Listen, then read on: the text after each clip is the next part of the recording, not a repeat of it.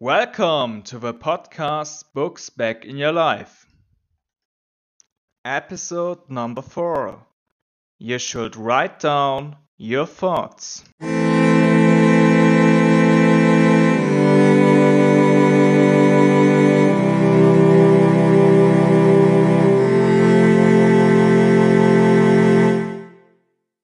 Who doesn't know it? You once had a really good idea for a project, or a good approach to solve a difficult problem. You woke up from a dream and had the inspiration of a lifetime. Of course, it feels so vivid that you'll probably store it in your head forever. Until you walk through the next door or the one after that. This doorframe effect is often cited as the cause when you forget what you were about to do just a moment ago. And in the same way, your not yet consolidated thoughts get lost. Of course, this does not always happen. Sometimes the thought flies back to you like a boomerang. How I came to write down my thoughts. During a vacation in Porto, together with two friends, I began spontaneously and in a rather intuitive way to write down the most diverse experiences of this vacation.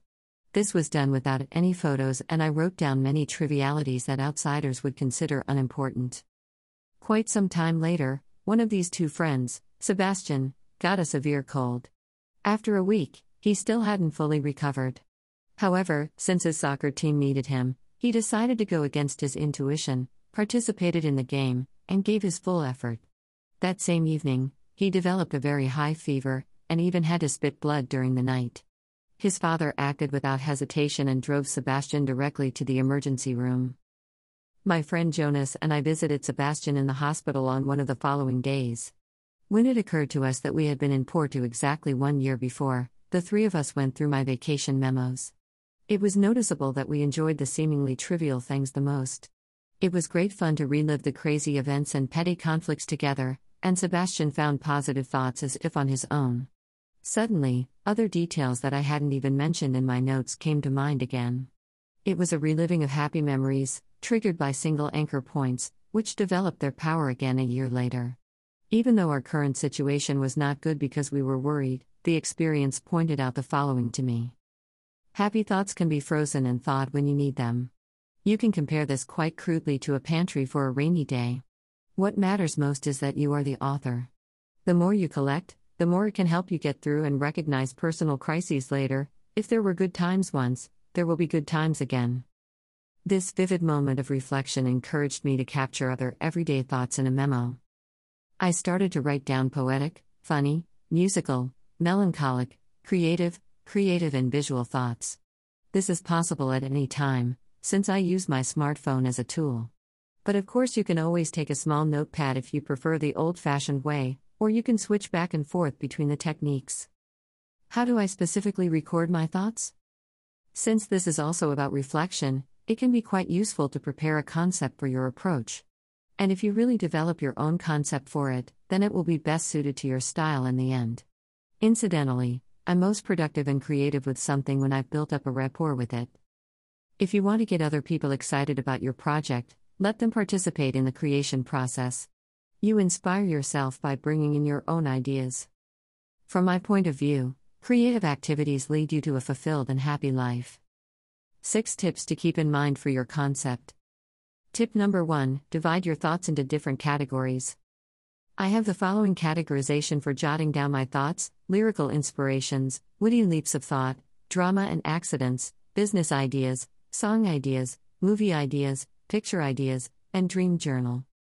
Tip number 2 Record place, time, and circumstances. Initially, I didn't write any of this down. However, it's very helpful if you have this supporting data, because it helps you get back to your original thoughts even better. I now consistently record the date and time. If you find that you always have refreshing, good thoughts at a certain time or place, you can consciously influence the nature of your thoughts in the future. You can also record the exact circumstances you experience after exercising or visiting your grandma. Write down whatever influenced you. This will also help you identify patterns that beam inspirational thoughts into your head.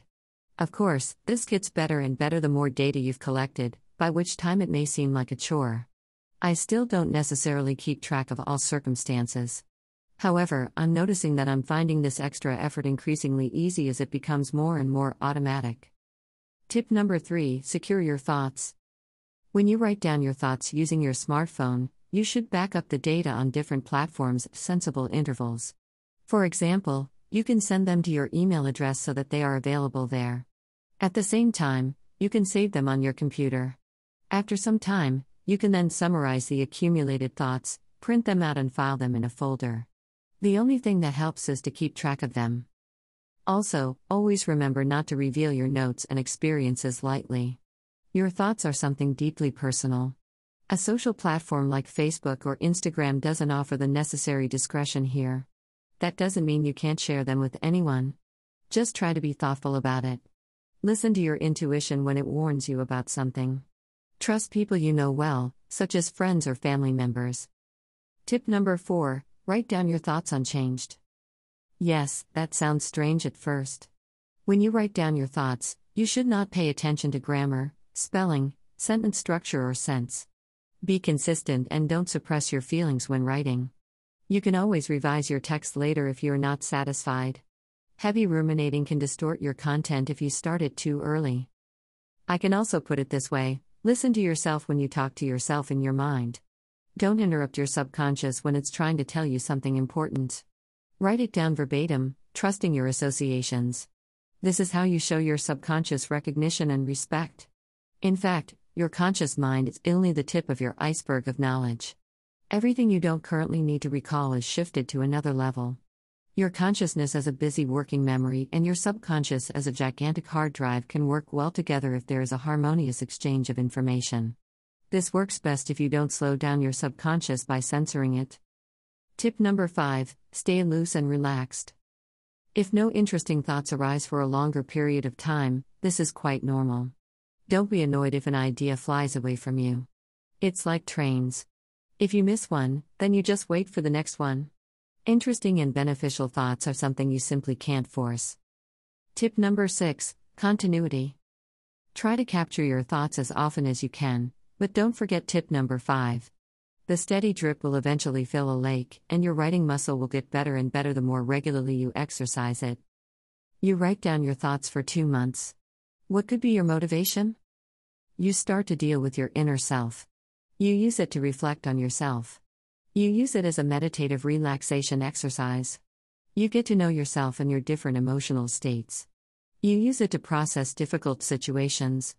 Painful experiences are also a part of our life. You use it to write your first creative texts. You want to be able to compare your current thoughts with your previous thoughts at some point. You're convinced that at some point you'll come up with a brilliant business idea. To capture it for sure, you want to build a routine for easily capturing your thoughts. I'm sure you'll come up with many more good points if you regularly write down what's on your mind over the years. As with reading, which can help you gain knowledge, and as with wealth building, you need to have a very long time horizon in front of your mind's eye. For great success, you need those long time horizons. For the most part, it doesn't matter what you're aiming for in the process. Quintessence as difficult as it sometimes is to find the right words, it can be all the easier to record your thoughts exactly as they are, completely uncensored. You may have to justify to your boss how you work, to your parents your choice of words, or to your girlfriend how you run your household. With your thoughts, you remain free of any restrictions. For me personally, thinking is the symbol of freedom par excellence. In politically extreme situations, your physical freedom can be completely taken away but not the freedom of your thoughts. This small spark can spread to a fire and give you back this basic right. Therefore, become aware of the high value of your thoughts. Writing them down is one way to make yourself aware of them. And another thing every innovative invention, every political movement, or every other historical event began with a thought. If you practice this and get to know yourself well, you too will have the necessary tools to make this world a freer and more beautiful place for you and everyone else. Now you are asked. Your thoughts are welcome in the comments section. What is your opinion? May we continue to think freely in the future? Please write your opinion in the comments. Thanks a lot. I can recommend the following books on the subject of freedom Don Miguel Ruiz, The Four Promises A Path to Freedom and Dignity. Tom Hodgkinson, The Art of Being Free Handbook for a Beautiful Life. From my notes from 2018 when I started writing down my thoughts. If your life, your happiness, your strength, and your abilities were expressed in inseparable connection with the well being of the world. What would you be willing to do? For the world, to make it better. Would you still waste its resources? Would you waste your resources? You are one with your environment. Why only me or why not me is what you ask yourself.